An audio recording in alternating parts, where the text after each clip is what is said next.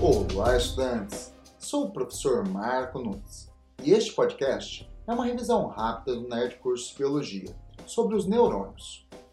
Os neurônios são as principais células do tecido nervoso. São constituídos por dendritos, corpo celular e axônio. Os dendritos captam estímulos e os convertem em uma corrente elétrica chamada impulso nervoso. O corpo celular, também chamado de soma ou pericário, é o centro metabólico das células nervosas.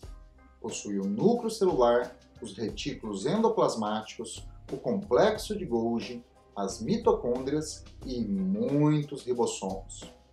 Os axônios são especializados na condução dos impulsos nervosos. Na maioria dos neurônios, os axônios são mielinizados, ocorrendo uma condução saltatória muito rápida dos impulsos nervosos. Na extremidade dos axônios, há dilatações, chamadas botões sinápticos, que possuem vesículas de neurotransmissores e muitas mitocôndrias.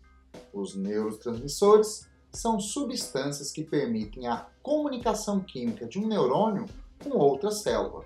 Este processo é chamado sinapse química e é um processo unidirecional, pois ocorre em um único sentido, dos botões sinápticos que liberam os neurotransmissores para as células pós-sinápticas, que possuem os receptores para detectar os neurotransmissores.